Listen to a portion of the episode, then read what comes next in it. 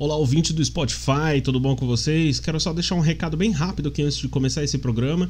A gente teve uns probleminhas com a conexão em um determinado momento dessa gravação. Então, por isso você vai perceber algumas falhas na conexão, algumas falhas na gravação, que são devido à conexão. A pandemia não está facilitando muito para a gente fazer podcast ultimamente. Mas eu quero te pedir para ouvir mesmo assim até o fim, porque dá para entender o centro dessa conversa muito bacana que eu tive com um grande amigo meu, que é o Leandro Valim. Então acompanhe aí essa conversa que é muito bacana, apesar dos probleminhas de conexão que a gente teve ali em determinado ponto, em alguns pontos onde teve. Você vai perceber quando teve problemas na conexão, tá bom? Mas dá para entender tranquilamente. Obrigado pela compreensão e aproveite.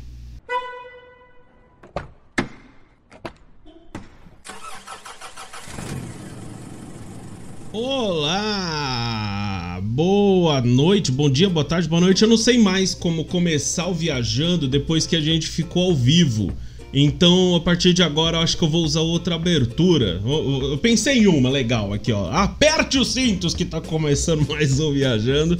E Uh, a gente hoje está recebendo, você já deve ter visto aqui no título da live, o nosso convidado de hoje vai entrar aqui e a gente vai ter uma conversa bem bacana. Então, você que está fazendo seu jantar ou já está jantando, você vai ter a nossa companhia aí nesse viajando. Você que está assistindo ao vivo e você que está é, acompanhando a gente pelo Spotify, lembre-se que a, as gravações do Viajando elas estão sendo transmitidas ao vivo no Facebook da Alvorada, que é a igreja que eu pastoreio. Então, se você não conhece ainda a Alvorada, procura no Facebook Alvorada Penápolis, que ali a gente tem as gravações ao vivo, né? A gente faz, a gente está agora em uma live pelo Facebook uh, uh, da Alvorada.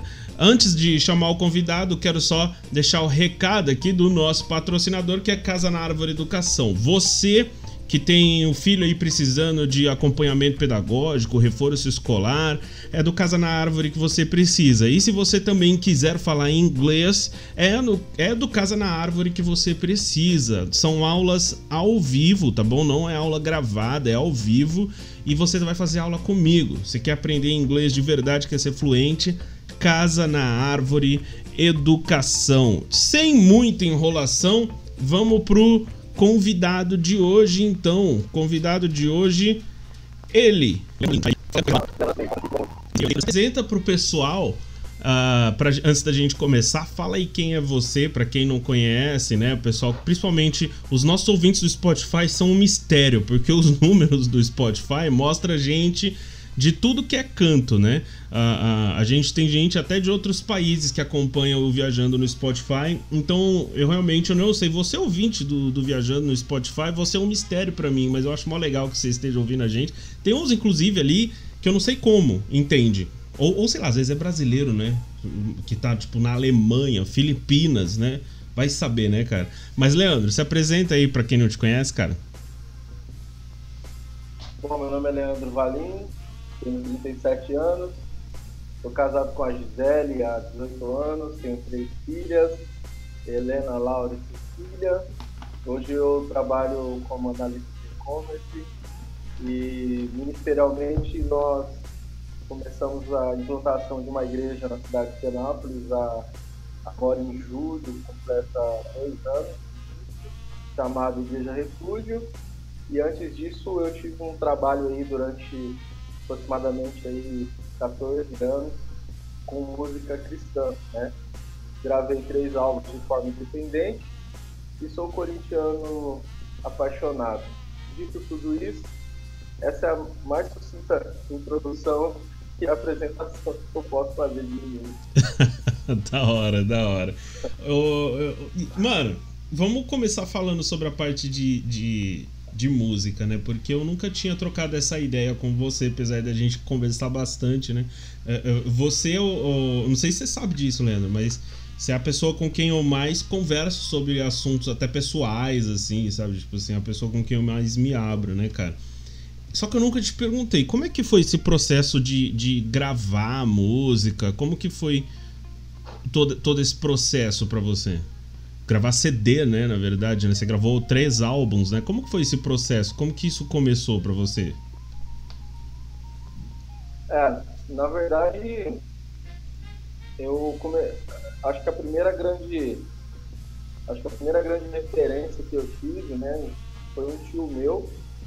Eu me lembro de ver ele tocar violão, tocar gaita, e ele tinha alguns discos na casa dele, e ele gostava muito de Zé Ramalho, mas ele tinha um disco também do tinha alguns discos. E eu me lembro, assim, como fosse hoje, assim, de ter acesso a, em algum momento, em alguma das minhas férias, quando eu era uma criança ali, é, de ter acesso a, a, um pouco desses discos e apesar dos adultos não perceberem a atenção que eu estava dando para aquele momento, ali começou um amor ali. E depois da minha conversão, eu, é lógico que aí o, o foco ficou todo em música cristã, né? E, e, eu comecei a compor canções, mas eu vi que as pessoas não davam a mínima, né? Aí eu falava que era de, eu falava que era de outras pessoas, né? Eu falava, ó, oh, você ouviu uma música nova do. Sei lá, você ouviu uma música nova do Chitãozinho Chororó? Eu usei muito o Fruto Sagrado, né? Para os ouvintes aí, para quem está assistindo, o Fruto Sagrado foi uma banda que ela não teve a relevância que as outras tiveram, mas assim, teve um período ali que que o fruto sagrado ele, ele era ouvido, né, pela galera. filho deu, né? Então, é, eu acho que a primeira gravação a gente fez no estúdio que fica na usina Campestre, lá na, na casa do seu Celso Igreja. É, um dia você deveria fazer algo aí para falar sobre isso. É o, é o patrono da cultura dessa cidade aqui, né, seu Celso. Uhum. E eu tô falando aí por volta de 2007, 2008. Foi uma canção chamada Na Contramão, que era a canção tema da, da mocidade, né? Nós colocamos esse nome na, na mocidade, né? Tinha muito aquela ênfase de andar na contramão do mundo, aquela coisa. Aquela coisa muito realmente de, de maniqueísta, né? O bem e o mal. E, então, assim, nós, nós contra eles. E, e aí a gente, pô, vamos fazer uma música que fale muito sobre isso. Nós estamos na contramão do mundo e tal. Que ano foi isso aí? E aí a partir. Então, eu, eu, é que assim, eu posso falhar aqui na data, mas eu tenho quase certeza que foi 2008. 2008. Uhum. É, não, foi 2007. Foi 2007. 2007 porque foi o ano do rebaixamento do Corinthians. Por que, que eu sei disso? o Leandro, ele, é, é, as datas estão sempre relacionadas a alguma coisa do Corinthians, é muito bom. É, mas você sabe que, por que, que eu sei? Porque Deus me livrou, Deus me livrou da dor. Porque o dia que o Corinthians foi rebaixado, o dia que o Corinthians foi rebaixado, eu não perco o jogo. Aquele dia a gente atrasou a gravação, nós estávamos lá na usina Campete, com a bateria da igreja, a gente precisava terminar logo para levar pro, pro prédio da igreja para que tivesse o, o culto, né? E, enfim, então assim, eu me lembro por causa disso. Então não, é realmente foi 2007, porque 2008 o Corinthians volta, né? E 2009 o Corinthians ganha, ganha com o Ronaldo ali o Paulistão e o Brasil. Uhum. Mas enfim, o Corinthians entrou no meio de uma conversa e não tinha nada a ver. Só que aí em 2009, aí em 2009 eu, eu, eu, fiz, um, eu fiz uma carta é, pedindo apoio cultural para algumas pessoas, fiz um levantamento de custos e em 2009 eu entrei para gravar. Eu gravei é, com o Dani, o Daniel Furlo, ele também estava começando a fazer umas gravinas ali no quarto dele, né? A, a Ju falou que lembra na contramão. e, e aí a gente gravou ali no quarto dele, ali, eu totalmente inexperiente. E, e o Dani sempre com muito bom gosto, mas também eu acho que ele estava iniciando nas gravinhas. É um CD que a ênfase era Efésios 2, uhum. e era um CD que tinha encarte com cifras, tá? nós fizemos mil cópias. É, eu não consigo vender, eu sou péssimo vendedor, porque essas mil cópias aí, eu acho que eu vendi pouquíssimas. Todo mundo que ouvia, eu falava assim, rapaz, olha meu CD. Não, não precisa pagar, não. Porque... Enfim, e aí eu praticamente assim, esses mil CDs aí foram. E aí depois disso começou a realmente ficar mais profissional, né? Começou a, a as pessoas começaram a vir atrás, é, os convites começaram a surgir. E aí foi um período aí muito gostoso aí, 2010 até final de 2014 foi muito intenso, né? Foram quatro anos, bastante viagem, eu consegui ministrar em bastante lugar. E aí é, eu tive relatos, assim, é muito legal, que quando as pessoas não sabiam que as canções eram minhas, é. aí elas usavam aqui em Penápolis, né? Foi muito legal isso, cara. É, tem uma igreja aqui específica que eles, eles usavam duas canções até no encontro com Deus, da igreja e tal. Caraca. E, e eles fizeram até um é, fizeram até um teatro. É porque tinha uma música que chamava Ajuda-me. Uhum. E o refrão dela se conectava com algumas das ministrações ali do Encontro com Deus. Eu quero viver conforme o teu caráter. E, e tinha uma pegada muito de santidade, né? E, e aí uma das canções, eu acho até que foi na contramão, é, teve um grupo de jovens que fez uma coreografia e tal, mas aí depois o pastor que a canção era minha. E, e, aí eu acho que o pastor pediu para eles não usarem mais. Assim. Sinceramente, eu não sei o porquê, mas Caraca. assim, eu, eu fiquei feliz pra caramba. Eu, eu, eu recebi é, fotos na época né, disso tudo, eu recebi relatos. E é interessante, né? Interessante porque a gente nunca imagina que alguém vai ouvir a sua canção ou vai cantar a sua canção. E aí começaram a pipocar, né? E-mails, é, relatos, às vezes, é, realmente presenciais, quando a gente administra os lugares.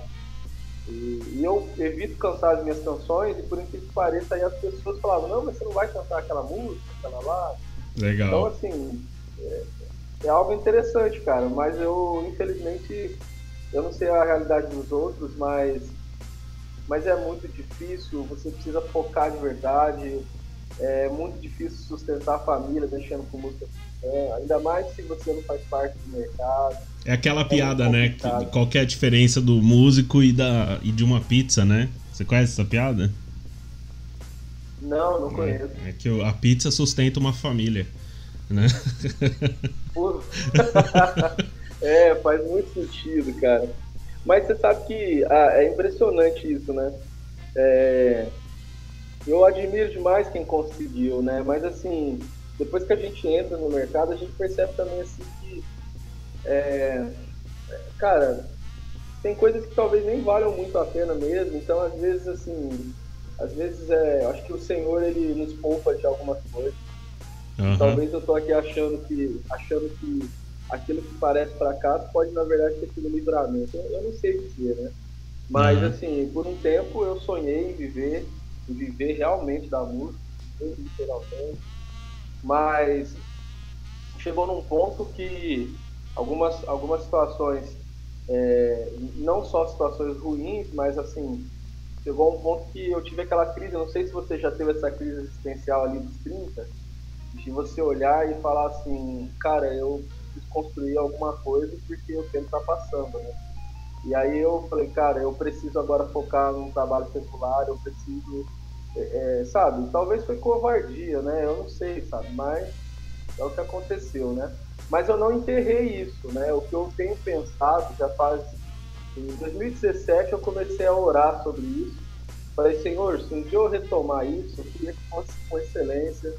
Eu queria que tivesse pessoas com um coração muito comprometido. Eu queria que tivesse muita alegria nisso, Sim. muita vida de Deus nisso. Então, eu acredito assim que no momento de maturidade, acho que no momento certo Deus vai trazer tudo à tona. Eu acho que as coisas vão, vão acontecer. Eu tenho verdade, certeza disso, porque assim, a pessoa. Eu conheço uma galera aí de, de música tal, e e assim, a pessoa que eu conheço, assim, que, eu, que, que tem uma qualidade maior é você, cara. É, é disparado, assim. Ah, obrigado. É, não, e, e sem, obrigado. sem puxação de saco mesmo, assim, né? Porque também, assim, tem a questão técnica que é importante, mas tem a questão da verdade do, da, do que faz, né? O, o, músico ele não pode ser só técnico, né? Ele tem que ter muito coração naquilo, é. né? E você tem a, a, a união dessas duas coisas. Para quem tá ouvindo ou assistindo a gente não conhece, né? O, o, trabalho do Leandro, procurem, cara, porque tipo realmente é muito legal, sabe? Tipo essa é, é, é aquilo que eu falei, sabe? Você sente que não tem só a técnica. Né? É, é, você sabe do que eu tô falando, né? É aquela pessoa que ganha o The Voice, que ela só tem técnica, né? É, é, ela é. Não, não é uma pessoa que tem é, uma coisa, uma verdade a ser passada. Então, quando acaba o The Voice, por exemplo, ela não tem um trabalho dela para mostrar, né? Então, isso é, é admirável mesmo. Você sabe, cara, que a gente nem tá entrando muito aqui na questão agora de louvor, mas você sabe que é impressionante, né? Eu, eu, eu, a gente teve aquela conversa sobre o worship e tal. Uhum. Eu, eu, assim, eu, cara, eu amo mesmo, mesmo assim, tipo, eu sou muito tranquilo a, a novos sons, eu curto pra caramba. Mas você vê que como que a verdade se conecta, é, eu mesmo, né? Esse período de live, para mim, tá sendo tão gostoso, maravilhoso, por quê? Porque eu consigo cantar a verdade que realmente está no meu coração. E eu, particularmente, eu, eu, eu, não, eu não sou o cara das canções muito. É, eu gosto muito de canções cristocêntricas, aquelas canções congregacionais, aquela canção que você não tem medo de cantar, porque você não canta sobre si mesmo, você canta sobre o Senhor. Então, sabe quando você está quebrado e você canta assim, ó, é, é, Ele é exaltado, Rei exaltado no céu. Não Sim. tem como errar, sabe aquela coisa assim, cara, não tem como errar, né? É, ou quando você canta qualquer uma delas, né? É, não existe nada melhor do que ser amigo de Deus, cara. Isso é verdade, né? Sim. E então, tem, tem um é... pessoal novo fazendo um som nessa pegada. Não sei se você conhece, alguns eu sei que você conhece, tipo Projeto Sola, por exemplo, que são bem uhum. cristocêntricos. Eu gosto bastante do João Manô. Conhece João Manô? Eu não conhecia, você me mandou. Eu vi, eu achei bem ah, legal. É, eu mostrei pra você, Autoral. verdade. Verdade. Você mandou para mim. Sim. Você me apresentou, eu achei bem legal, bem legal, autoral, é, letras bem profundas.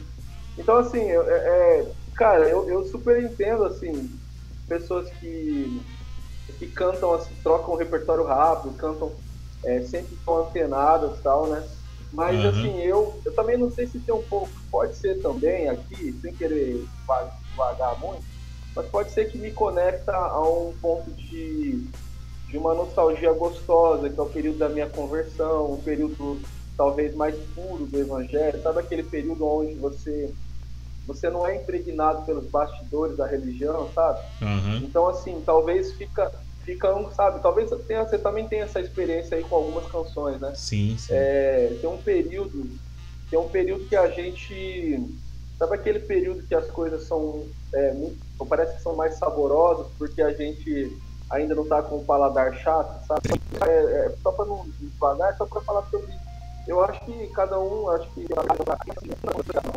a gente canta a nossa teologia, né? A gente Sim. acaba cantando aquilo que Você sente que, que o pessoal hoje né? tem, tem vergonha da, das músicas mais antigas? Porque eu lembro, assim, do, de uma vez na Alvorada, a cara de susto de todo mundo que eu encerrei o culto tocando Armando Filho. Talvez nem você conheça esse, hein, cara? É bem antigo.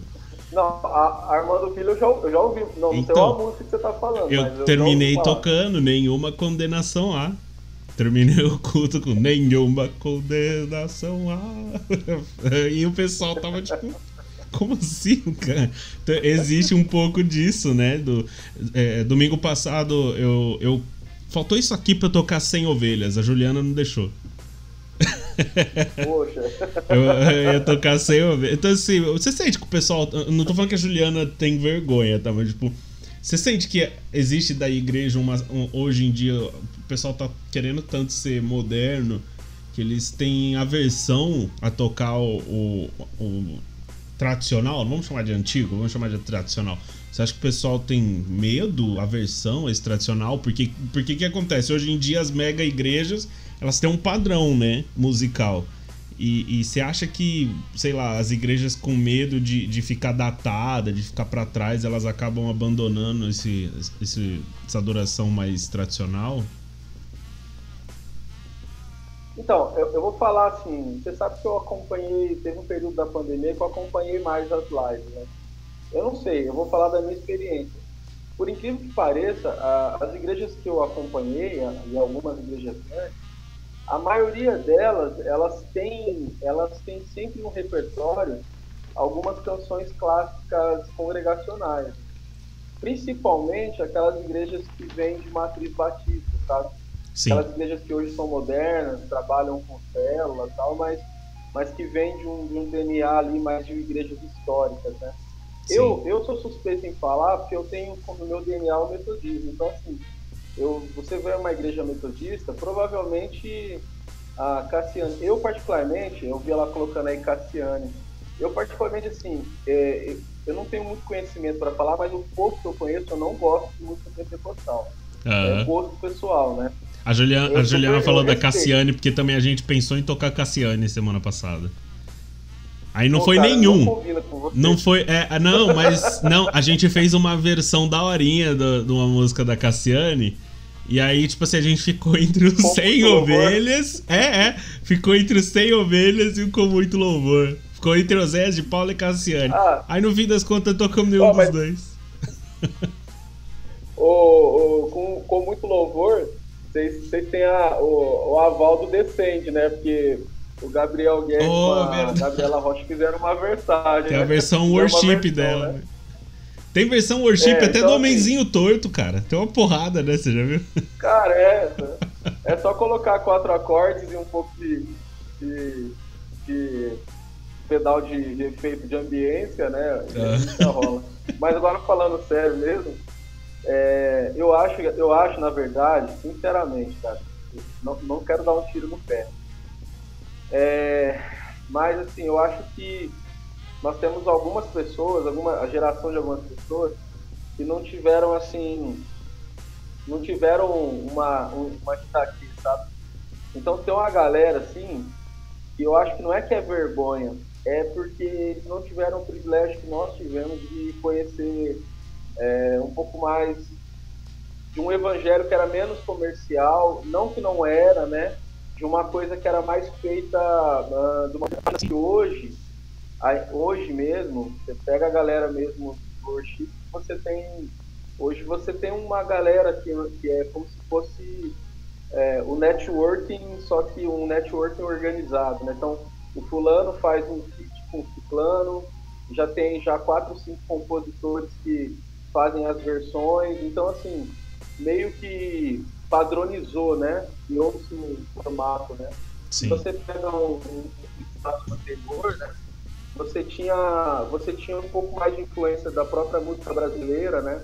Você pega, você pega as músicas congregacionais, você percebe nelas assim uma coisa um pouco mais genuína, algo que era tocado pela banda da igreja mesmo, foi Sim. se envolvendo, né?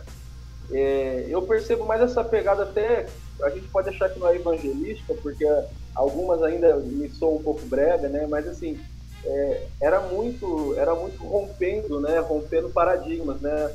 Então é uma galera que, que ao desbravar, eu, eu percebo algo que me, me toca mais. Mas eu não estou dizendo que é melhor. Eu estou dizendo que para mim uhum. é, me, me, leva para me leva para um lugar onde eu me sinto mais identificado, né? A galera hoje, hoje eu acho que vai acabar indo por um caminho de retorno. Eu acho que vai se saturar. Eu acho que as coisas são cíclicas, eu acho que vai chegar um ponto que vai haver uma saturação, e eu acho que já está acontecendo isso, né? É, você vê o Morada, o Morada não faz, não faz versões, né? Sim. Compõe, né? Então, assim, eu acho que vai começar a haver um, um retorno, eu acho, assim, de valorização, de uma identidade cultural um pouco mais, eu acho, brasileira, eu não tô falando que é pra tocar axé, nada disso, né? Mas, Mas tem que assim, tocar, tem o Céu Fernandes aí, cara. Tem, tem, tem o axé Pô, aí também. Eu, eu, eu, tocava, sabe o que na igreja? Aquele. Aquele que tem sede busca. Nossa! No... ah, na Alvorada a gente toca. A gente toca Céu Fernandes, a gente toca Abapai, conhece? Abapai. Não, mas então, mas é, mas é moderno, pô. Céu Fernandes é chique, cara. Já viu, Fernandes já viu é os clipes dele já? Da hora, bonito, né? Pô, o cara é. Pô, quem é bonito, o clipe ou o seu Fernandes? Os dois. Pô, legal. Bonito. Eu gosto de gente que olha com os olhos de Jesus, viu? Muito bom. Mas essa, essa parada do, do ser cíclico realmente é uma, é uma verdade. A gente vê ela acontecendo em todo o ambiente da igreja, né? A gente até falou sobre isso há um tempo atrás, é. né? É, é uma, a igreja que tinha virado church, agora já tá todo mundo saindo do church, dos nomes em inglês, né? é. né? É, esse ciclo tá acabando. Eu acho que esse É, é, não acho que vai voltar ao original, mas a gente vai. É, é eu acho que é um processo de, de elasticidade que aconteceu para voltar em um, em um meio termo, né? Talvez. Então, assim, eu acho que, por exemplo, algumas coisas dessa modernização vão prevalecer, outras vão voltar para o original, né? É, porque teve uma, uma preocupação muito grande com a modernização da, da comunicação. Isso acabou, por um lado, virando coach, né? Que é a, teolo, a nova teologia da prosperidade, né? Uh, então, uh, eu acho assim que vai chegar a um denominador comum entre essa modernidade e a tradicionalidade ali de igreja, né, cara? É, é, a, a, sei lá, a igreja de parede preta vai, vai, ficar por muito tempo aí, mas não vai ser visto como uma coisa moderna, né? Vai ser uma coisa como uma coisa natural. Acho que talvez seja isso. É, é igual quando teve é, a, a bateria no culto há muitos anos atrás, que era uma coisa muito é, quebrava muito paradigma, né? E depois virou um denominador comum. Hoje em dia, qualquer igrejinha de porta de bar aí tem uma bateria estralando para incomodar os vizinhos, né? Tem. Tem, tem sim. Rapaz, na verdade, na verdade, assim, o, o, que, o que me preocupa só é quando a gente transforma o rótulo, né, a embalagem, em algo mais importante do que realmente o conteúdo, né? Uhum. É, eu, eu particularmente, assim, eu sou super aberto e eu acho que eu acho que é legal a gente não estar tá preso, assim, a gente ter a gente ser uma igreja em movimento, né? Sim. Então, assim, se você vai abrir uma igreja lá em Salvador e, e na rua da igreja as coisas são coloridas, estou dando um exemplo, né? É, são, são, são vivas, né? É, eu não acho que você tem que ser aquele que, para mostrar a diferença, você vai lá e constrói algo que é a antítese, né? Eu acho assim que a gente mostrar que a gente é gente, que a gente faz parte, que nós estamos inseridos na, na onde estamos, né? Então, isso daí faz com que determinados lugares a igreja precise ser um pouco mais, é, mais comunidade, menos church, né? Sim. Ou talvez você está num contexto urbano, a sua igreja precisa ser um pouco, ter uma pegada um pouco mais né, urbana. Não sei se seria urbano, mas enfim, eu acho que a igreja tem que ser uma igreja em movimento, assim. Eu sou bem tranquilo. Se amanhã for, tipo, pô, amanhã tem que pintar de cimento queimado, vamos pintar. é, eu acho que, eu acho que assim, isso é relevante. Eu particularmente, particularmente mesmo, mesmo, eu vim no rock. Então, eu gostava do preto pelo preto, não é nem Sim. por causa da moda. É, pra gente né? que curte Mas, rock, né, cara? É da hora demais. É. Inclusive, poderia ter umas caveiras também. brincadeira, calma. Você conhece? Tem uma igreja lá. Né? Porque... Tem uma igreja em São Paulo que chama Crash Church. Já ouviu falar dela? Não, não ouvi. Maluco. Oh, mas, oh, é, só que assim, é, é extremamente nichada, né? A igreja.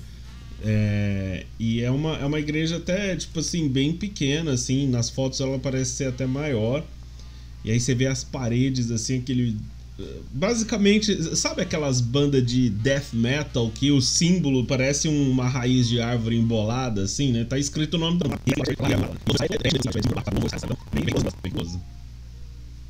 Eu, eu tive que. Cara, eu acho. Pode falar, pode falar. Não, eu falo assim, ó, eu, eu acho muito legal, assim, pessoas se sentem inseridas e, e Jesus ali realmente está sendo o centro, né, cara? Tipo, Sim. Poxa vida, velho. Eu tive que lidar com o contexto de evangelismo, não, assim, cara. Que eu, eu... eu, não, eu, não, conseguiria ir, eu acho. Eu acho que muito tempo eu não conseguiria, assim. é, eu acho que muito tempo eu não conseguiria, porque é, eu iria eu pela curiosidade, deve... mas não pela espiritualidade. Não tô dizendo que não é espiritual, mas não é um negócio que me conectaria. Apesar de eu curtir pra caramba o som e tal, mas. Acho que eu não conseguiria congregar também. É não. Por... não, é justamente por causa disso, porque eu tenho percebido, assim, ao longo do tempo, que eu me conecto mais, assim, cara, é loucura, né, que eu vou dizer, mas eu tenho percebido, assim, que eu me conecto mais na simplicidade, saca? Sei. Tipo assim, Vou dar um exemplo, né? Eu, poxa, eu amo música, eu acho muito louco, assim, tipo, a Elevation, né? aquele som com várias vocais e Sim. eu acho isso tudo muito louco tal. Mas assim, se fosse a igreja que eu queria para as pessoas, é dessa forma aí. Mas a igreja que eu tenho a minha memória afetiva dos meus melhores momentos é um culto de escola dominical com violão de nylon e umas 40, 50 pessoas ali e eu cantando Ademar de Campos, entendeu? Então, é, eu sou, eu acho que eu sou um cara meio excêntrico, né? Então talvez eu, então assim, eu gostaria para as pessoas, né? Talvez assim, quem sabe um dia, talvez a Refúgio seja assim, que tem um louvor ali exclusivo, tem a cultura, aquela coisa toda. Mas assim, no fundo, no fundo, é, se for me falar assim, eu gosto mais dessa do da simplicidade, violãozinho com violãozinho de nylon, umas canções ali do Azaf Borba, Mele Gomes, Ademar de Campos, cara, tá ótimo. Da pra hora. mim, né, tô falando. Da hora, da hora. E, e eu acho que é, é, vai cada vez mais a igreja vai desenvolver esses, essas diferentes linguagens, né? Esses diferentes nichos, né? Já tá acontecendo faz um tempo, isso não é novidade, né? Eu lembro de uma vez que eu fui fazer um evangelismo, cara, lá em Marília. E era na calçada do shopping lá, a gente ia com as bandas lá de heavy metal, fazia um som no shopping, chegava o pessoal que tava andando, que era uma avenida que é um point lá na cidade, né? E aí um dia a gente chamou um amigo nosso, mano, o Jabá. Né? E aí o. Falou, Jabá. Jabá. O Jabá, pra você ter noção, você lembra daquele filme Onde os Fracos Não Têm Vez? Não, não Onde os Fracos Não Têm Vez. É, acho que é Onde os Fracos Não Têm Vez. Tem um cara que ele é, ele é grisalho, mas com o cabelão enorme assim, só que meio ralo. É um cara meio assustadorzão, cara. Eu acho que não é Onde os Fracos Não Têm Vez, é um outro filme. Mas imagina um cara, tipo assim, é, grisalho e calvo, e o cabelão, tipo, aqui assim, o olho arregaladão. Puta, o cara tem muita cara de, de quem é um psicopata. E o. Só que o Jabá, mano, ele era um cara assim que a gente conhecia ele como o cara que, tipo, levava uma galera para Jesus. Era um ganhador de almas. A gente nunca tinha visto ele pregar. Falou, Jabá, você não quer lá pregar pra, pra, pra, pra galera lá? Tem uns metaleiros lá, acho que é você que vai, vai conectar com eles. Beleza, mano. Aí o pessoal começa lá, o som juntou os metaleiros, no meio para lá, o Jabá pega o microfone e fala assim: Vocês são tudo burro, vocês são maconheiro.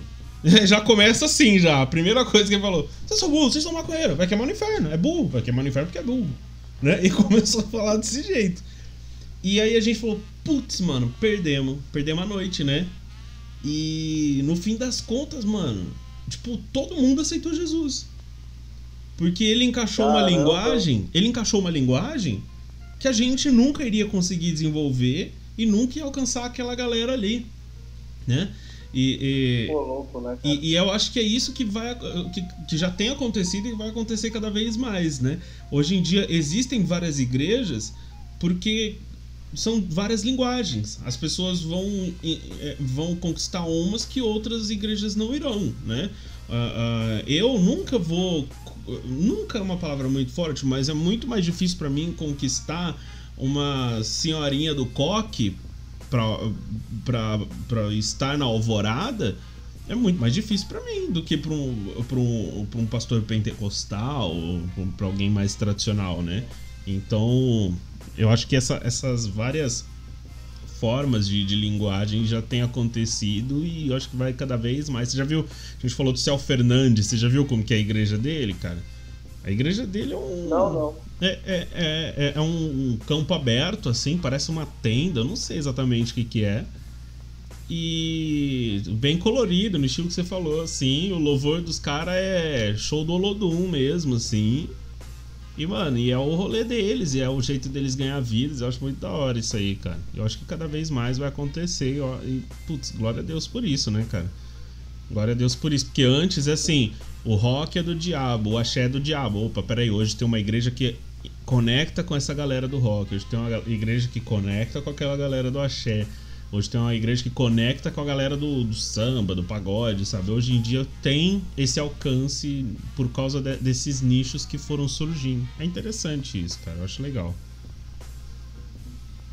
É, eu acho que a grande, eu acho que a grande sacada é é a pessoa conseguir decodificar a mensagem, né? Então, Sim. Eu acho que seria muita pretensão, acho que nossa, ou, porque assim, aqueles que vieram antes, alguns deles, eles se sentiram donos dessa decodificação, né? Então Sim. eles tentaram, eles tentaram criar um, uma forma a, a, a, ser, a crescer para os lados, a, a pulverizar formas e métodos, a, a ter variáveis de formas de decodificar acho que a mensagem. Eu acho que para mim é o evangelho chegando em lugares antes é, inalcançáveis, né? Então, Sim. assim, para mim, para mim, assim, de verdade mesmo, é, eu acho que é um caminho sem volta. É, cara, pandemia mesmo, o que a pandemia fez foi, eu acho que foi tirar essa sensação de poder que a gente tinha, de a gente achar que nós que determinávamos a forma que o nosso evangelho deveria ser pregado. Verdade. Apesar da gente, eu, eu também, eu, eu, também faço críticas em relação à questão do, do evangelho do coach, mas agora eu não estou falando do evangelho do coach, estou falando do coach mesmo. Né? É, eu, eu vi, hoje, esse tempo atrás eu vi uma live de um desses caras, assim, coach, no Instagram. Ah, antes de você falar, um verdade, de... antes de você falar, é, para quem tá ouvindo a gente, que eu não sei quem é que vai ouvir, eu tenho nada contra coach tá, gente? Então, nada contra coach. O coach é valiosíssimo no seu campo.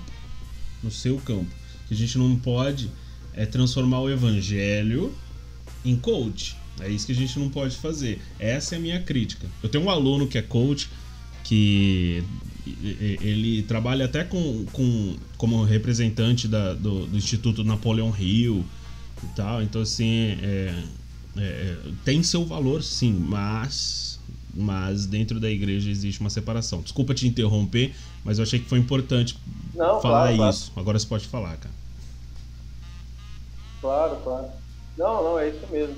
Não, eu queria dizer o seguinte, né, questão da, do evangelho e ser decodificado, né? eu tenho condições de, é, de falar com pessoas que, que, entendem o que está sendo dito. Então, assim, eu estava vendo uma live, estava assistindo uma live, e, cara, tinha uma, uma série de empresários, tinha algumas pessoas famosas e o cara, o coach, estava reunindo essa galera na casa dele e eles não estavam falando sobre grana, sobre finanças, eles estavam tendo tipo um culto doméstico, entende? E, então, assim, é, essa questão do poder eclesiástico, né, ele foi muito confrontado nessa, nessa pandemia, né? Sim. Provavelmente, um exemplo, né? Provavelmente um camarada desse aí, ele ele conseguiu fazer algo que um pastor denominacional não teria conseguido. É a prova de que nós não somos donos da mensagem, a mensagem é que nos tem, né? Sim. É, eu acho assim que, que a igreja, conforme a, a, a, igreja evangélica foi crescendo no Brasil, ela foi ficando abusada, né? Não sei se é essa a impressão que dá, né? Os caras falaram, caramba, a gente, então é, é a gente que determina. Aí começou aquelas histórias, né? De, uh, de confissão positiva, né? É, tem uma, uma pessoa da, da Alvorada que uma vez ela postou a respeito disso no, lá no começo da pandemia no ano passado, e, e, é muito verdade que ela postou, falando assim: olha, cadê as profecias da confissão positiva, né? Porque é, é sempre o ano disso, o ano daquilo, e, e, e, não que você não tenha que orar e profetizar, mas a confissão positiva ela é uma coisa meio de demanda, de ordem mesmo em cima do que Deus tem que fazer, né? Eu acho que é, é isso mesmo que você falou, a pandemia colocou a gente no, no nosso lugar, né? Foi, foi meio que tipo assim, peraí, você. É, é, eu acho que é, é igual quando, quando Deus repreende Jó, sabe? Quando Deus repreende Jó, ele fala assim: peraí, você tava lá quando, quando o sol foi feito, quando as primeiras estrelas nasceram? Você tava lá? Você não tava. Então fica na sua, entendeu? Eu acho que, que foi uma, uma lição de aprender a entender o comando de Deus, mesmo em meio a tudo isso, né, cara? A pandemia tem, é uma lição feroz aí para as igrejas, né, cara? É, é porque é, essa questão que a gente. É assim, né? É, só para separar o. Separar na caixa aqui, né? É, em, bom, em relação a, a, aos cursos, era isso aí, né? De só um exemplo de como que a mensagem hoje, ela, ela tem, ela tem formas variadas aí, e a gente às vezes está falando de culto online, e um camarada, às vezes, que não é um clérigo, não é alguém instituído ou ordenado, às vezes está é, determinismo, o meu medo, é que às vezes a gente acaba falando uma coisa ou outra que acaba sendo meio que jargão, né? Então, eu declaro em nome de Jesus que você está curado. Gente, eu já e não há erro nenhum nisso. Não há erro, né? E não, não, pra mim, eu não vejo erro é, nenhum. Não, mas. Mas, mas eu digo. Mas assim, eu quero dizer assim, eu acho que eu e você, a gente, tem, a gente é saudável quando a gente faz isso, porque a gente não, não nós não estamos fazendo com a pegada, essa pegada da galera do, do Kennedy Reagan, né, que veio dos Estados Unidos, essa Sim. onda do determinismo, né, do, do, do, nome de Jesus como uma chave mágica, né, que abre portas, né, de uma uhum. forma assim leviana, né, de uma forma que não é ensinado com, com a seriedade. É, é, então assim é uma coisa assim mística, né? É como se fosse búzios, né? A pessoa só só, só é uma esotérica gospel, né? É, macumba é, gospel. Alguns, né? Oi? É, é a famosa macumba gospel, né? É, uma macumba gospel. É que assim, na verdade, então, é porque indo para esse lado aí, o que você falou, eu já pensei muito nisso mesmo, assim. É, onde estão, né, aqueles que determinavam, né, aqueles que mandavam no Brasil, é, aonde está o Terra Nova, né, hoje, né? Ele não, poxa, cadê, cadê os atos proféticos, né, que, que resolviam todos os problemas, tal. Então assim, eu acho que a impressão que eu fico, né, muito superficial, totalmente leigo aqui do meu cantinho, é que foi um pouco abalado algumas coisas. Cara, eu vi live de igreja gigantesca, 20 pessoas na live, porque as pessoas começaram a ver que elas estavam, às vezes, em um sistema onde muita bobagem era falado para elas, muita bobagem era ensinada para elas. Sim. E elas começaram a ver que elas só eram ferramentas para manter uma, uma mega estrutura, né? Elas só eram mantenedores mesmo, né? Uhum. Como é o, o, o RR Soares fala, né? Os patrocinadores. Na verdade, eles começaram Oi? O RR fala patrocinadores. Patrocinadores. É, patrocinadores. Ah, é? Patrocinadores? É. Desculpa, ó, ó RR. Isso aqui, você me perdoa, meu irmão. é. E se Deus tocar no coração, você me manda um, um salve aí que eu te passo meu filho. Você não Amém? duvida, Amém. não, viu, cara? Porque eu, eu, teve uma vez. Eu, foi no Viajando? É. Ou foi num vídeo do YouTube da No Limits? Em alguma dessas duas coisas, eu tomei um strike uma vez da Lauriette. Você me falou isso aí, cara. Você me é, falou isso. Eu tomei um strike da Lauriette. Ô, Lauriette. Pô, Lauriette. Você acha, cara? Depois você vai conviver com o irmão na eternidade, dando strike no YouTube. Deu strike na gente, olha aqui. Que chato isso. E eu sei que você não tava zoando. Eu sei que você não tava zoando ela, então não faz sentido ela ter feito isso. Eu não tava zoando ela, mas eu tava zoando com a música dela no fundo. Então, talvez tenha sido por isso. Cara, mas, mas ó, falando sério aqui sobre isso, é... eu não sei não, cara. Ó, uma coisa, eu falei isso numa live, é, no curso, ó. É, pensa comigo tem gente que já vai fazer dois anos que não vão, não vão na igreja. Então, o compromisso de ir fisicamente à igreja vai ser muito questionado por muita gente. Uhum. Porque muita gente percebeu, percebeu que, que, esse compromisso tem que fazer sentido para ela. Porque tem muita gente que era no modo automático, né? E agora é, vai haver essa ruptura. Eu acredito que a igreja vai passar por um, período aí de adaptação em relação a isso. Não como, vai dar como... para chegar mais e ser positivo, né? E como é... que você vê isso? Falo... Você acha que a igreja vai, vai ter que ser híbrida? Você vê isso como saudável? Porque eu, eu não, sinceramente, não. Deus tem que trabalhar não, isso em mim se, se for saudável, porque eu não vejo como saudável, não, cara. Não, não, mas é, é isso que eu tô querendo dizer. Não, eu não, é, só te falar, o meu diagnóstico não, não, não é minha opinião pessoal, né? Não, não tô, tô nem achando que é. Eu tô, eu tô perguntando de uma pergunta sincera, porque você é... entrou no tópico eu falei, putz, como, como, qual será que é a avaliação oh. que a maioria dos pessoal tá vendo? Porque o que, que, acontece, cara? Eu estive em conversa com uma igreja grande há um tempo atrás, aí, há uns dois, três meses atrás. Uh, acho que você até sabe que igreja que eu tô falando, eu devo ter conversado com vocês por uhum. E os caras falaram, não, Ele olha, a, a, igreja é híbrida, né? Tipo assim, ela tem é, uma galera que é membro da igreja, mas que eles não vão à igreja fisicamente. E eu não vejo isso como uma coisa saudável, sabe? É, eu também não. Não, eu também não. Não, mas assim, deixa eu deixar claro, assim, é, eu não vejo, não, não vejo como uma coisa saudável. Mas uma coisa é fato. Você imagina uma pessoa que ela não se questionava do porquê que ela ia para a igreja todo santo dia, brigando com o marido, brigando com não sei o quê, aquele tumulto todo, aquela, aquela obra do inferno para poder ir no culto, chega no culto estressada, aí, aí chega lá e beleza, aquela coisa que vai virando uma, uma, uma coisa automática, semana após semana, essa pessoa foi desconstruída nela. Peraí, peraí, eu, eu não preciso, então, não preciso necessariamente sempre ir para a igreja? Essa pergunta eu acho que alguns se fizeram. Então, assim, essa, essa mesma pessoa começou a se alimentar na internet. Essa pessoa começou a se alimentar na internet, começou a ver pregação ali, e aí ela começou a. Aí vai se acomodando, fala, poxa, eu posso ficar em casa. As pessoas vão internalizando. Aí esse camarada não é obrigado, ou essa camarada não é obrigado a ver o irmão que ela não gosta da igreja. Aí, resumindo, ó, resumindo, é, é nítido que as pessoas vão, na minha opinião, não estou dizendo todos, mas a parte da igreja vai repensar o compromisso de estar presencialmente aos domingos da igreja. Eu acho que não vão mais se sentir é, é, confrontados por seus pastores. Aquela história de, opa, não foi no culto, por que você não está indo na igreja? Como se fosse obrigado a ir na igreja. Eu acho que isso vai ser questionado, né?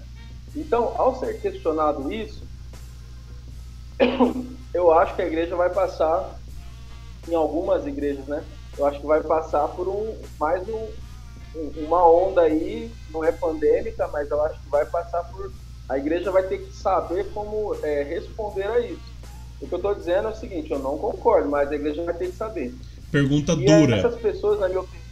Pergunta ah. dura.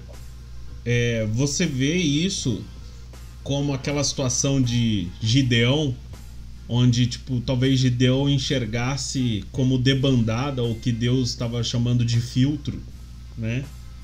Porque. É, mas. Não sei. Cara, cara. duro que se eu falar que se eu falar que são filtros, é, eu, eu, eu, posso ser aquele profeta do caos e dizer que Deus está separando o seu, porque, eu, porque Jesus está às forças aí. Eu sou chamado direto por falar isso, então pode falar. É, não vou ficar não, sozinho assim, nessa. Não. Eu penso assim, então. eu, eu, eu, eu, penso é. isso, cara. Eu penso isso, sinceramente. Não, pode ser. O que eu acho é assim, sinceramente, eu acho que não dá para ser igreja sozinho, isolado em casa. Bom, isso é minha opinião pessoal. Eu acho que. Hebreus 11, né, cara? Ser igreja. Oi? Hebreus 11, né? É, bem, Hebreus 11. bem evidente. Eu acho que você precisa é, passar por esse crivo para você é, poder dizer que faz parte da família. É, é, é querer se relacionar com a família, né? É, então, assim, eu não consigo enxergar com naturalidade alguém que, não faça isso, alguém que fuja disso. Existem períodos na sua vida, como existe na minha, talvez na sua, que a gente, a gente não quer ver ninguém, a gente quer, quer se isolar, e, enfim, eu acho que isso aí não é o que a gente está discutindo. Mas agora, repensar os compromissos presenciais, a pessoa falar, peraí, eu não tenho mais a obrigatoriedade de estar no culto, eu acho que isso vai ser levantado por alguns. Eu acho que isso. E a gente, de alguma forma, vai ter que estar preparado para como vamos responder a esse, esse tempo que, está às portas. Agora, eu acho que a resposta é, para nós aqui, nós já temos. Seria, na minha opinião, trabalhar e. e é isso aí, é, é o que eu eu ia falar que escreveu aí. Eu acho que nós temos que trabalhar. Eu acho que a igreja que vai sobreviver depois disso é uma igreja extremamente relacional. Então não é mais uma igreja que você tem que bater cartão ao domingo, desde que é uma igreja que tem como seu alicerce é, o relacionamento. E a segunda coisa, essa eu acho, né, pelo menos é que eu tenho percebido, é uma igreja que ela não é mais uma igreja grande, né, uma igreja que que, que enche grandes prédios. É uma igreja que provavelmente vai acabar sendo se tornando em pequenas comunidades. Eu cada vez mais forma. acredito menos nas igrejas grandes, cara. Isso veio de conversas é, com eu... você. Veio de conversas com você. Cada vez mais eu acredito que, que as, as igrejas grandes elas esfriam o, o cuidado, né? Isso não foi algo que você me é. disse, é. eu acho. Acho que não foi algo que você me disse, mas foi a partir de conversas com você que eu comecei a, a refletir a respeito disso. É, eu, eu vou ser sincero, assim, eu, eu, eu não tenho vergonha de falar. O meu sonho, assim, o que eu vejo uma igreja saudável, eu vou falar um número alto dentro do que eu vejo como uma igreja saudável. Uma igreja, assim, umas 300 pessoas, eu acho que já, já sabe, aquela coisa assim, já está no limite. Sim, Cara, sim. isso quer dizer que eu, quer dizer que eu, que eu não acho possa haver uma igreja de milhares de pessoas boas tal. Não, eu não sou, não estou dizendo isso. Né? eu, Leandro, eu acho assim, até um nível ainda mais próximo de uma coisa assim muito genuína, muito proximidade, acho que esse número seria o limite máximo, assim, sabe? Mas eu acho mesmo que uma igreja que dá para ser. Eu estou falando de um pastor se relacionando com todos. Eu acho que uma igreja com até 100 pessoas, eu acho. Seria uhum. assim já um limite máximo de um camarada. Rapaz, um pastor full time 100 pessoas é coisa, hein? Eu, não, é trampo. É, mas você ouviu o que eu disse, olha, um camarada full time fazendo. Então, assim, isso, isso aí quer dizer o que pra você? Com 100 pessoas, se o camarada não é full time, você precisa ter ali uns 4, 5 pastores ali de pequenos, pequenos grupos ali. Sim. É, eu, eu não acredito muito, eu acho que a solução sempre vai ser a descentralização de poder, assim. Vai ser muito mais essa igreja que realmente cresce para os lados ao invés da igreja que cresce estilo Rinodê, né? A igreja uhum. piramidal, né? Essa, essa igreja piramidal aí, eu acho que ela não vai se sustentar. Eu acho que não, ela pode sustentar financeiramente, mas ela não, na minha opinião, ela a essência dela ali é muito difícil, muito Rotatividade Quem acaba sendo muito alta igreja, também, né? Nessas igrejas. É, muito alta. Sim. Ó, quem se dá bem nessas igrejas, geralmente, é, são as linhas que estão abaixo do pastor. Por quê? Porque essas linhas geralmente têm abaixo de si a mão de obra gratuita, né? Então pega aqueles novos convertidos que estão ali cheios de vontade de trabalhar, Sim. você coloca eles para trabalhar. Então, 10 trabalham. Eu acho que as pessoas é, vão querer cada vez menos serem manipuladas, né? Eu espero isso aconteça de alguma forma, né? Eu acho que no geral, eu acho que eu não sei, depois da peste negra, depois da peste negra na Europa, é, o passo seguinte da reconstrução, você sabe, você, qualquer um estudo na escola lá, é, o renascentismo, e, é, existe uma, é, uma enaltecimento da cultura, da ciência, das artes. Existe um enaltecimento do pensar, né? Uhum. Então, eu acho que depois de tudo isso que a gente passar, a gente espera que haja um enaltecimento do pensamento crítico, né? Uma, um enaltecimento para a gente poder se reconstruir, né? Se isso acontecer de fato, eu acho que as pessoas vão se perguntar. Eu vejo isso acontecendo já, viu? Eu vejo uma, é. uma igreja que tem uma uma sede teológica maior, né? apesar de ainda ser um número muito pequeno, né? mas esse número pequeno já é maior do que o que tinha algum tempo atrás, né? Não sei se você, você tem visto isso, cara. Eu, eu, eu, eu acho até interessante, tem um pastor bem conhecido aí, pentecostal, que é teólogo mesmo, assim, que fala, caraca, mano, tipo, você vê como tá, tipo assim, é, esse acesso ao conhecer, tá, tá tendo uma luz em cima dessa, de, de, sabe, uma valorização do conhecimento. Isso eu tô achando que é bem positivo, né? Um exemplo bom disso, né? A, a gente, o pessoal até zoava a gente, né? Falava que a gente citava C.S. Lewis pra caramba, mas um exemplo, um exemplo interessante disso é a quantidade de, de conteúdo dele que começou a ser publicado só agora no Brasil, né? Mas por quê? Porque tem gente consumindo, né? As pessoas estão procurando conhecer melhor, né? Então tá, tá tendo um, uma busca maior por conhecimento, né? E eu acho que logo, logo, talvez eu seja positivo demais, né? Mas eu acho que logo, logo isso vai, vai ser expandido, assim, para 100%, não 100%, mas boa parte da igreja vai ser uma igreja teológica, uma igreja fundamentada mesmo, assim, né? É, eu, eu assim,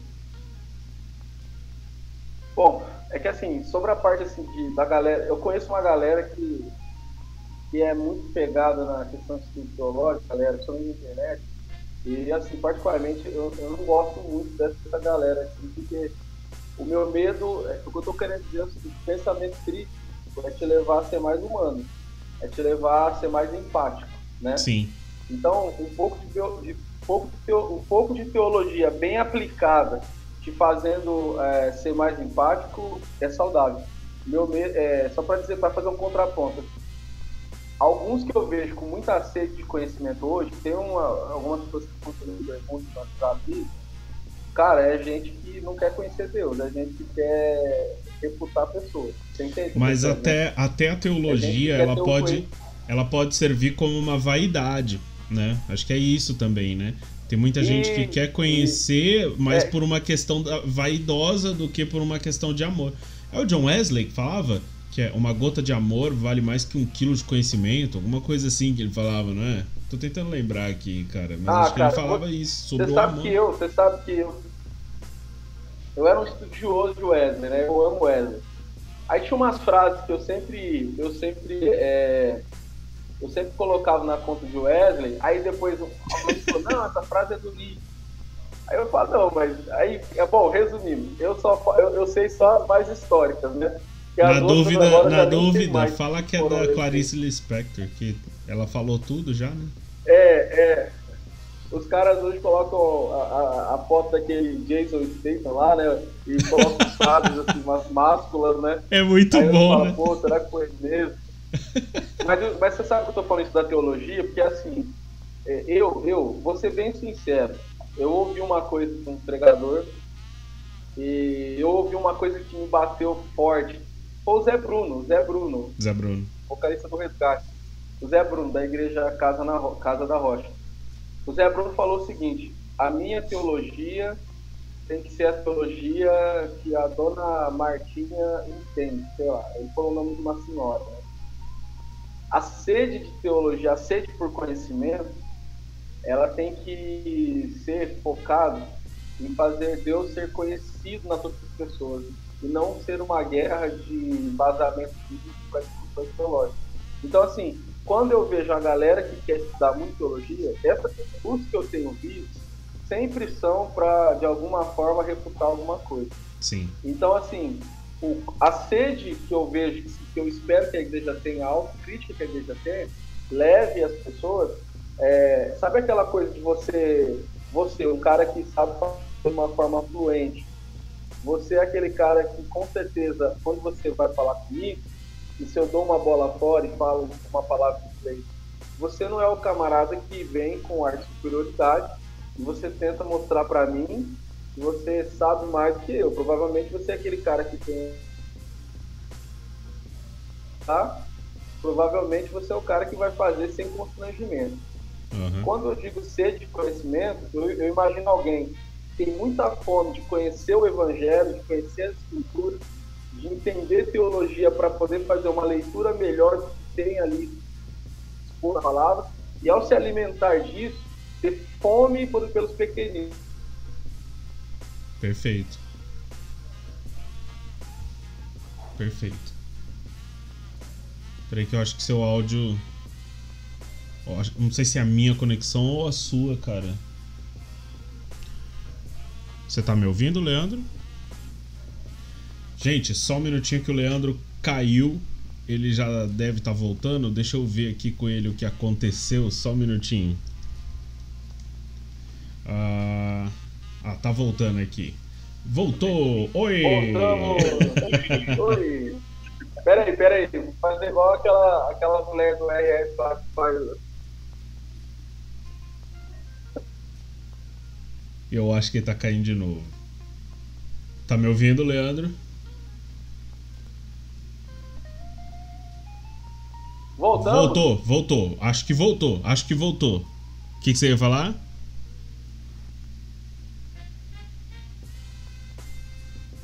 Olá. Você está ao vivo aí na live? Voltamos? Voltamos. Eu acho que agora tem um delay gigante entre nós, mas vamos lá, vamos ver se dá certo. O que, que você tava falando? Mulher o quê? Não entendi nada, mano. Não entendi nada. E caiu de novo. Oi, você que tá acompanhando ao vivo, tenha paciência, ok? E você que tá ouvindo pelo Spotify, a gente tá tendo um probleminha de conexão aqui. Vamos ver se agora ele tá de volta. Tá de volta? Tá de volta? Tô de volta. Caí na unção. Amém. caiu na unção, caiu na unção. O que, que você tava falando? Eu não entendi. A mulher o quê?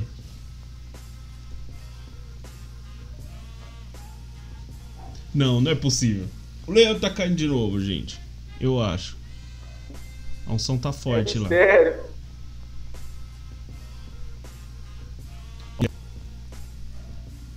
É um mistério, cara.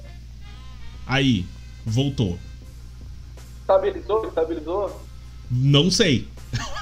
vamos ver, vamos ver. Opa. Vamos ver. É forte. Então vamos lá. Você tava falando de uma mulher. Eu não entendi o que era. Tá ouvindo aí? Tô, tô te Como é que ouvindo. tá? Tô te ouvindo. Parece Não, que eu- estabilizou. eu acho- eu acho- Então, da mulher, eu tava falando do exemplo do Zé Bruno, né? O Zé Bruno disse que estavam falando sobre teologia lá na Casa na Rocha, eles vão começar acho, uma escola teológica. assim.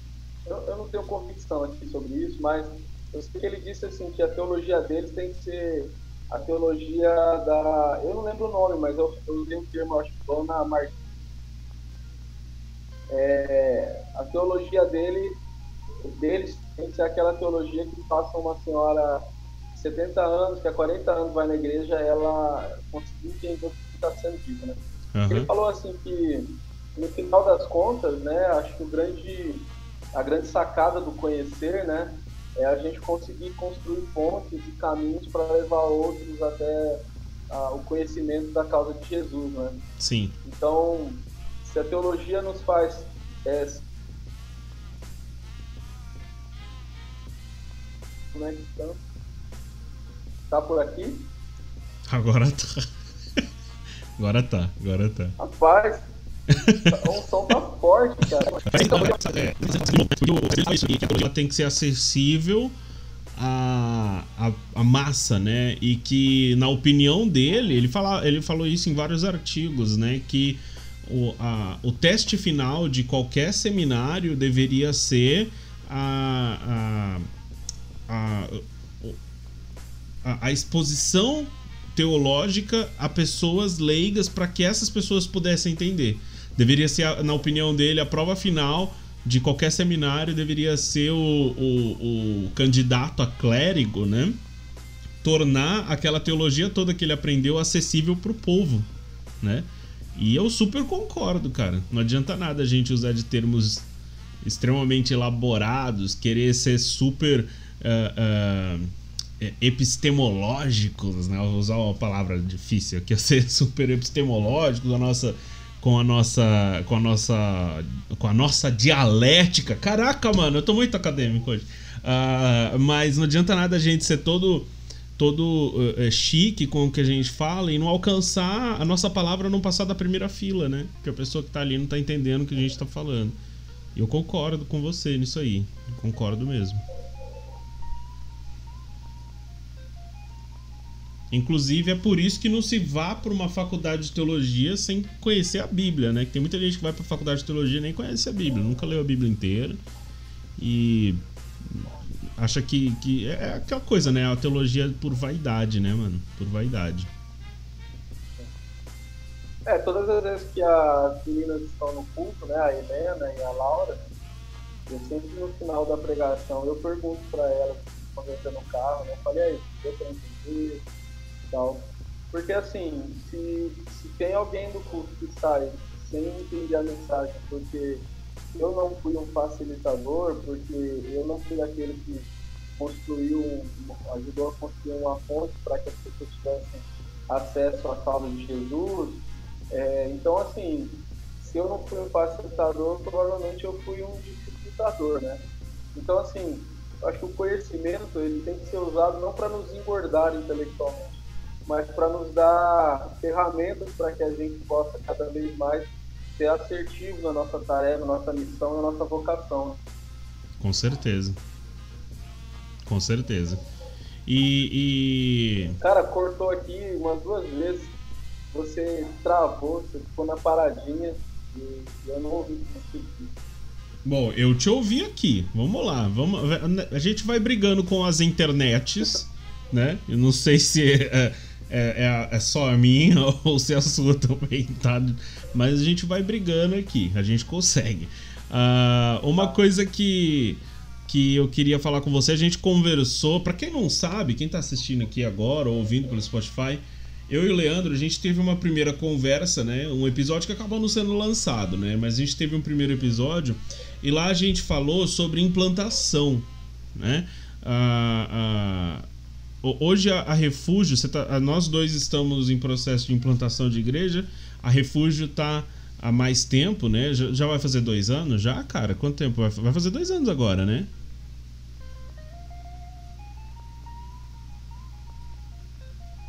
Ouviu? Alan. Oi. Eu ouvi. Eu, para mim aqui parou na hora que você começou a falar que teve um episódio que foi gravado e não foi lançado. Aí parou. Ah, tá. Eu perguntei sobre a, a parte da implantação, né? Como que já faz dois anos já? Vai fazer dois anos agora que a Refúgio está em, em processo de implantação? Não ouvi. Essa parte também caiu. Eu perguntei se agora é agora que vai fazer dois anos que a Refúgio está em processo de implantação. É isso? Não, é isso mesmo, é isso mesmo. Como que você avalia é, esse começo? Dia 7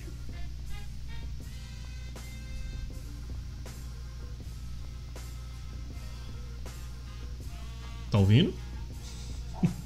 Não, tra travou a sua imagem ah, tá. e seu áudio. Eu perguntei. Eu, você perguntou como eu como você avalia né, esse início, né, esses dois primeiros anos de, de implantação? Ó, oh, eu acho que você me perguntou como eu... Se você me perguntou isso, eu vou responder aqui que cortou aqui. Ó, oh, Alan, eu, cara, eu gostaria muito de conseguir ser assertivo na resposta, mas eu ainda não tenho clareza. O que eu, que eu sinto é que eu acho que nós já não somos mais quem nós éramos lá atrás no começo. Né? Eu, eu acredito que é, a pandemia, o nosso, o nosso, eu acho assim, tem testado muito o nosso modo de ser igreja, a gente tem, tem sido testado muito o nosso nível de maturidade, de saber lidar, uma igreja que as pessoas não estavam consolidadas, uma igreja que tinha muito pouco tempo de vida, e aí no meio de uma pandemia como essa, a gente também tem questões pessoais, é, a gente tem né, tudo é. A gente não, tem um, um, um crachá de, de apacentador de igreja que a gente tira e coloca. A gente sempre é tudo em todos ao mesmo tempo, né? Então, assim, para mim hoje, eu enxergo cara, sem querer ser romântico demais, eu enxergo que somos sobreviventes, né? É, eu acho que dia após é, tudo que foi ferramenta que foi possível dentro das minhas faculdades e limitações é, foram feitos, mas eu acho que parte do, nós estamos num momento onde não é só a igreja que está sendo abalada, acho que as pessoas estão sendo desconstruídas,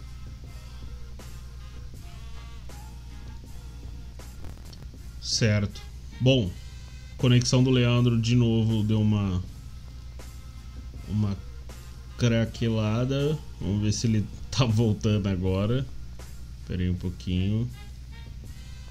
Vamos ver, gente. Daqui a pouco o Leandro volta, tá? A gente tá tendo uns probleminhas de conexão, mas fica aí, falta pouquinho para acabar a live aqui da, da, da gravação.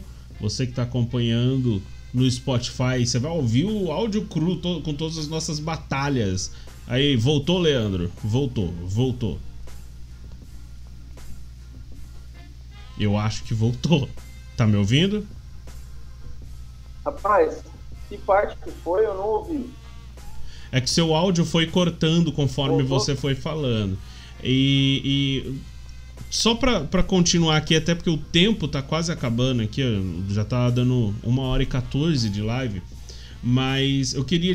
É porque tá. assim, esse início de, de implantação, se você for analisar ali, cara, é, é, uma igreja de dois anos que um ano e meio foi no meio de uma pandemia, né, cara? É, é se você for ver igrejas como a Refúgio, igrejas como a Alvorada, tempestade, né, cara? Porque é, implantar a é. igreja no meio desse, desse cenário é terrível, né, cara?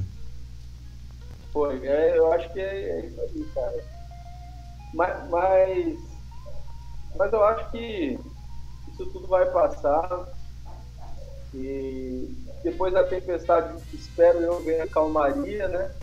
Perfeito. E eu sei que tem gente que, talvez você talvez também, vai falar assim, não, não, daqui para frente é só cada vez pior, né? Eu, eu, eu espero eu espero que se for uma final de Copa do Mundo, então pelo, pelo menos tem aqueles 15 minutos de intervalo, sabe? é, realmente, cara, porque é, hoje ah, eu olho, eu, hoje eu olho para hoje eu olho as minhas fotos de antes da pandemia e eu vejo que eu acho que eu envelheci uns, uns 10 anos em, em um ano, cara. Sabe, o, o, o semblante mudou, né? Tem sido cansativo, né, cara? Ser fiel nesse momento.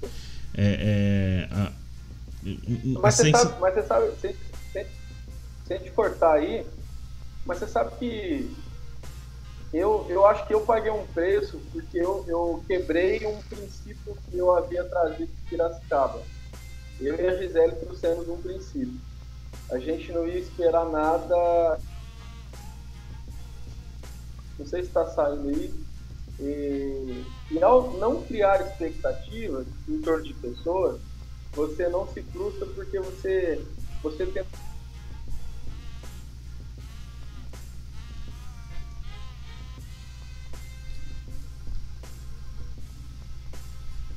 Eu acho que o Leandro travou de novo. Mas olha, eu vou falar o que ele estava falando aqui para você que está na live. Ele falou sobre uma, uh, uh, uma um princípio que ele trouxe, né, de Piracicaba quando ele veio para Penápolis, de não criar expectativa em cima de pessoas para não se frustrar, mas não de uma forma pejorativa, né, de uma forma no sentido de confiar no, no trabalho e, e, e, naquilo que Deus confiou a eles para fazer. Uh, eu vou ver aqui se o Leandro consegue aparecer no finalzinho aqui pra gente ter a finalização da nossa conversa. Mas segura aí, tá, tá, a gente tá quase acabando, gente. A gente tá quase acabando. Tá conectado, vamos ver. Vamos ver. Maoi, aoi. Cara, cara, se ficar muito ruim, ficar caindo aí, vamos fazer um post de dia sobre implantação de verde. O que você acha? A gente, com certeza, com certeza. Faremos sim. Faremos. Mas. Uh, uh... Caiu aqui, ó, não tô ouvindo, cara. Não, mas tranquilo, tranquilo. Eu, você tava falando então sobre não criar expectativa em cima de, de pessoas, né? É, é que assim, na verdade, isso não é porque as pessoas são ruins. É porque, assim, boa parte dos problemas que eu, que eu vejo em relacionamento de pessoas, entre pessoas, gente, por causa de quebra de expectativa, né?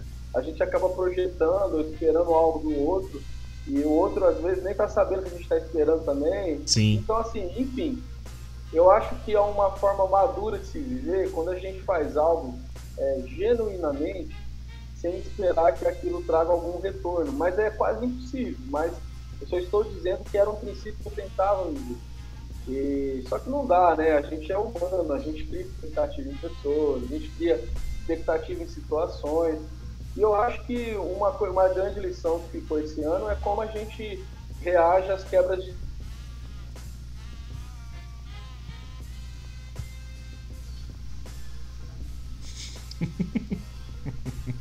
Acho que caiu de novo. Acho que caiu de novo. Mas vamos fazer o seguinte, ó. Você que tá aqui acompanhando, a gente vai encerrar agora. Só vou ver se o Leandro consegue voltar pra live pra gente encerrar. Uh, não precisa se preocupar com relação ao conteúdo dessa conversa. A gente vai uma hora falar só sobre implantação. Tá aqui, Leandro? Leandro, vamos fazer só o encerramento e aí a gente fala só sobre implantação em um outro momento. Pode ser, mano? Claro, claro. Você, então... Tem, você, tem, você me tem quando precisar. beleza, então, mano, beleza. Mas. Des, desculpa, viu? Mas é que caiu bastante. Eu, eu, me perdi, eu não sei onde a gente estava, o que eu acabei é, ou não. Mas eu tô aqui à disposição. É, mas eu acho que a minha internet também não tá facilitando muito hoje, pra ser sincero. Então, acho que foi uma coisa tanto aí quanto aqui, viu? Não precisa pedir desculpa por isso, não. Mas, cara, muito, muito prazer tá, ter essa conversa aqui com você. Muito, pô, tô muito feliz. É, eu sempre fico muito contente quando eu tenho essas conversas com você. Você sabe disso, né? Aqui eu faço questão de falar publicamente. Mas uh, uh, você é um cara assim que tem muito valor para mim, cara. Eu gosto muito de você. Nossa amizade tem muito valor. Mesmo você estando congelado aqui para mim agora e talvez você nem esteja ouvindo o que eu tô falando, né? Ou tá ouvindo? Tá ouvindo? Tá ouvindo? Não ouvi, cara, infelizmente. Vai ficar no mistério. Depois, quando você assistir a gravação da live, você vai saber o que eu falei. Agora eu sou todo ouvido. Mas, mano, obrigado de verdade pela sua participação. Uh, agora é, é, iremos pro nosso descanso porque temos cultos de Natal para ser feito, né? Agora no, no fim de semana, né? Não sei se, se na Refúgio você tá preparando alguma coisa Natal. Eu tô louco, gente, de Páscoa. Oh, meu Deus do céu. Olha, a gente vai ficando cansado, cara. Ah, a gente vai fazer um, um coelho ensopado. É. coelho ensopado é top. Fala isso pra Juliana, ela fica louca, né? Mas. Uh, uh... Mas é, é, a gente tem aí esse fim de semana de Páscoa. Então você que tá na live aqui, cara, Deus abençoe por estar tá assistindo, por ter acompanhado aqui até o final. Quero agradecer você, Leandro. Dá aí suas redes sociais pro pessoal te seguir, fala sobre a Refúgio, fica à vontade, cara, a tela é sua. Me perdoa, o último minuto e meio eu não ouvi o que você disse, mas eu acho que foi coisa boa, então eu digo amém. É, bom, nós, nós gostaríamos de fazer um culto, olha só, é um culto da alvorada, né? Um culto às seis da manhã, mas eu acho que com os cursos online, aos domingos, a gente tem os grupos de crescimento ali online na terça-feira, semana, essa semana foi às quintas. E na verdade, assim, eu estou num período de que eu tenho aprendido de, que é, nós temos que fazer, né? E eu não estou muito preocupado assim é, com a estética, eu estou preocupado com o conteúdo, me conectar com pessoas, eu tenho tentado fazer com que isso seja leve, feliz. E não que é um evangelho de maravilhas, assim, só de doçuras, mas eu acho que as pessoas estão no momento, eu também estou nesse momento, a gente precisa é, de uma esperança contagiosa. Você que está assistindo, a esperança viva aqueça seu coração. Você lembre esse período agora aqui, é um período onde nós celebramos a obra consumada a morte e ressurreição daquele que já fez todo o trabalho. Então, aprenda aí a descansar nesse trabalho que foi feito, está concluído. Tira de você o peso ou o mérito, deixa que Jesus continue com isso cravado na madeira. E vai ser feliz com a sua família aí, porque os planos do Senhor são maiores do que nós, como apacentadores e pastores, desejamos para vocês. Isso é algo do amor, não é do amor meu e do aluno. É algo do amor então Amém. é um amor que você pode ter certeza. É um amor que muda tudo, faz tudo fazer sentido. Então que a esperança contagiosa inunde a cara de todo mundo aí, que o coelhinho da Páscoa te leve chocolate, isso foi só para ser herege mesmo. Né? E, e tamo junto. Amém, amém, cara, amém. Cara, obrigado. Você quiser seguir o, o Leandro, vou dar sua rede social aqui. Ele não gosta de falar a rede social dele em podcast, mas tá aí, ó. Arroba. Tá aqui na tela, ó. Arroba Leandro Valim ah, Oficial. É isso mesmo. não adianta mandar boleto pra lá que eu não vejo. eu lembrei, cara, do, do. daquele piloto do Saúde da Igreja que a gente gravou. Que aí o. Oh, foi mesmo. que você não queria dar sua rede social. Ah, ah foi muito. Aquilo lá foi muito. Aquilo lá foi. É, como é que fala? É exposed? Essa onda exposed. agora. Uhum. Mas tem que rolar mais então, aqui. Na hora que acabar a pandemia, de repente, foi. aí, né, cara? Porque foi muito divertido, cara. Você que tá assistindo agora e foi. conhece o feed do Viajando, você que tá ouvindo e já ouviu, tem um episódio lá, Saúde da Igreja, Cultos Trash, é esse cara aqui que tá lá naquele episódio. É, ele é um ah, dos que bom, estão lá. Então, ah, ah, muito feliz, cara, de trocar essa ideia com você. Obrigado você que ouviu Viajando prazer, até cara. aqui. E semana que vem vai ter mais um convidado top aqui pra, pra, pra gente trocar uma ideia. E você que tá na live agora,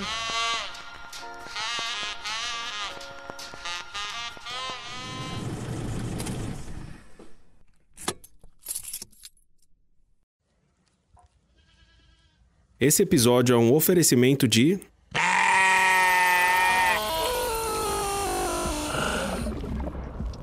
Ovelha Elétrica Podcasts.